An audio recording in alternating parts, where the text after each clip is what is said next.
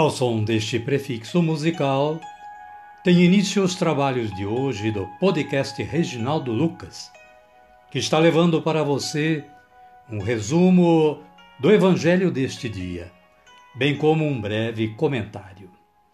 Este trabalho tem o objetivo de aproximar o ouvinte a Deus, com o auxílio da palavra, de uma breve reflexão e das orações. Utilizamos para a elaboração deste trabalho a Agenda Espiritual da Paulus, intitulada Dia a Dia com o Evangelho. Caríssima, caríssimo, bom dia, boa tarde ou quem sabe uma boa noite. Hoje é 1 de junho de 2022, quarta-feira da sétima e última semana da Páscoa. O nosso santo de hoje é São Justino, filósofo e mártir. São Justino nasceu na Palestina, na cidade de Siquém, de família pagã no início do segundo século. Cursou as escolas filosóficas e dedicou-se ao estudo do pensamento de Platão. Sua sede pela verdade o levou a um ancião para falar de filosofia, quando tomou conhecimento dos profetas, da fé, da verdade, do mistério de Deus e pôde conhecer Jesus. Foi batizado em Éfeso no ano 130, substituindo a filosofia de Platão pela verdade de Jesus Cristo.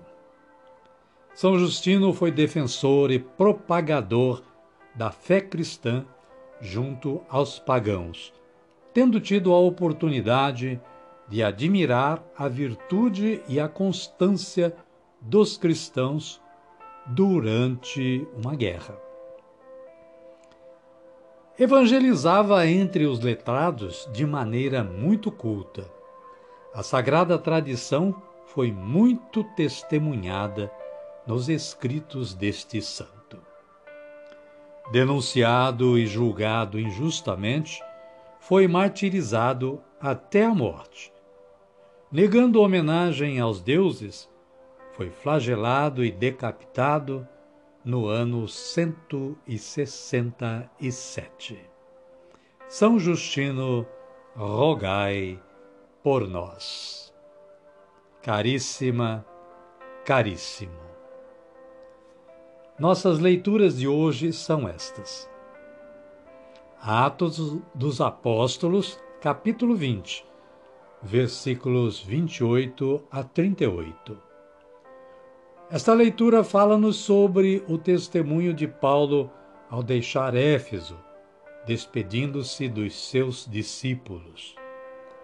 Na sequência, temos o Salmo 67, nos versículos 29 e 30 e versículos 33 a 36 com o título Nosso Deus é um Deus que salva. E a antífona Reinos da terra, cantai ao Senhor. O Evangelho de Jesus Cristo, narrado por João, está no capítulo 17, versículos 11b a 19. Os discípulos de Jesus rompem com o mundo.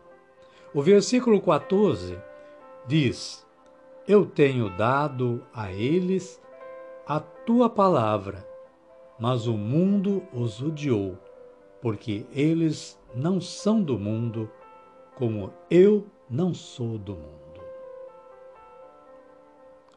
Amada, amado de Deus, vamos pedir a força do Espírito Santo rezando assim neste momento. Vinde, Espírito Santo, e enchei os corações dos vossos fiéis, e acendei neles o fogo do vosso amor.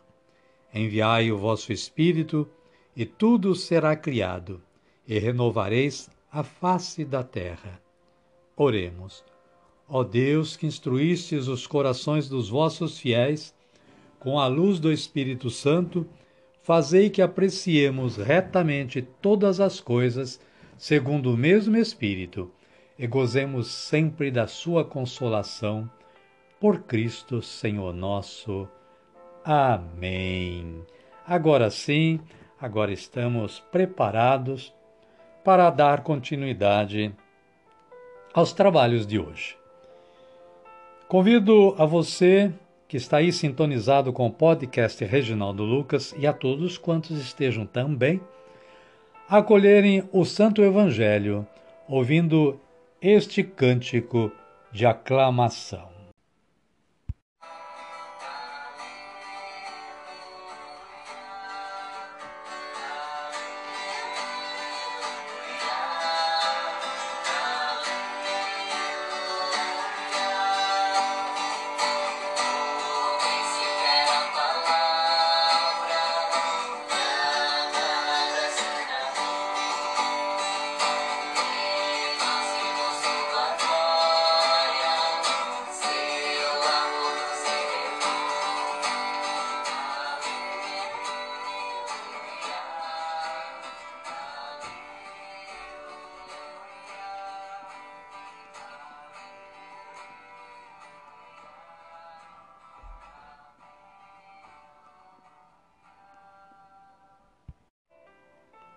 O Senhor esteja conosco, Ele está no meio de nós. Evangelho de Jesus Cristo, segundo João. Glória a vós, Senhor. Aleluia, aleluia. Capítulo 17, versículos 11b a 19. Naquele tempo, Jesus ergueu os olhos para o céu e rezou, dizendo: Pai Santo, guarda-os no teu nome, o nome que tu me deste, para que eles sejam um, assim como nós. Quando estava com eles, eu os guardava em teu nome, o nome que tu me deste. Eu os protegi e nenhum deles se perdeu, a não ser o filho da perdição, para que se cumprisse a Escritura. E agora eu vou para junto de ti. E estas coisas eu digo enquanto estou no mundo, para que eles tenham dentro deles toda a minha alegria. Eu tenho dado a eles a tua palavra, mas o mundo os odiou, porque eles não são do mundo, como eu não sou do mundo.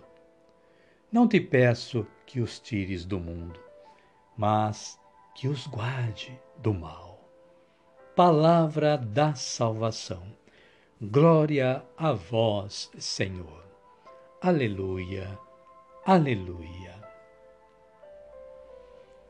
Amada, amado de Deus. O breve comentário da Paulus nos diz o seguinte: o texto que o evangelista João nos apresenta é uma oração proferida por Jesus.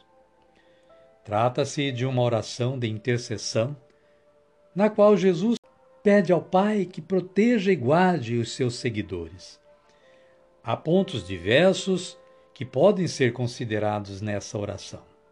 Contudo, poderíamos dizer de forma simples que Jesus pede para que Deus os confirme no caminho que foi assumido e que deve continuar sendo trilhado, mesmo com a ausência física de Jesus. Sim, a presença física de Jesus é importante e fundamental, mas uma vez que isso não é mais possível, estando no mundo, que se lide com a realidade que cerca os filhos da luz com a própria luz. Em meio às contra contradições do mundo, os seguidores de Jesus são chamados a iluminar e amar, e com isso fazer a diferença que gera questionamentos e transformações. Amém, querida? Amém, querido. E a minha oração de hoje é esta: Meu Senhor e meu Deus, que a força do Santo Espírito me façam resistir às tentações do mundo, para poder gozar das alegrias do céu. Amém. Querida, querido, chegamos no momento da nossa oração ao Pai eterno. Ergamos os nossos braços aos céus e oremos assim como Jesus nos ensinou a orar, dizendo: Pai nosso que estais nos céus, santificado seja o vosso nome. Venha a nós o vosso reino, seja feita a vossa vontade, assim na terra como no céu. O pão nosso de cada dia nos dai hoje. Perdoai-nos as nossas ofensas, assim como nós perdoamos a quem nos tem ofendido. E não nos deixeis cair em tentação, mas livrai-nos do mal. Amém. E desta forma, chegamos ao final do nosso trabalho de hoje. Somos mais uma vez agradecidos a Deus que nos deu esta força para realizar este trabalho, mas também somos agradecidos e muitíssimo a você, a sua audição, a audição de todos, porque sem esta audição, este trabalho seria sem destinatários. E o destino deste trabalho é você. Para quê? Para que você, sabendo, conhecendo a palavra, possa também transmitir a palavra a outros.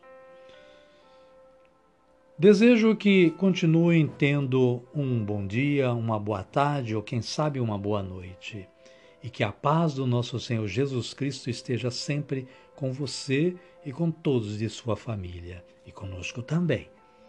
E até amanhã, se Deus quiser.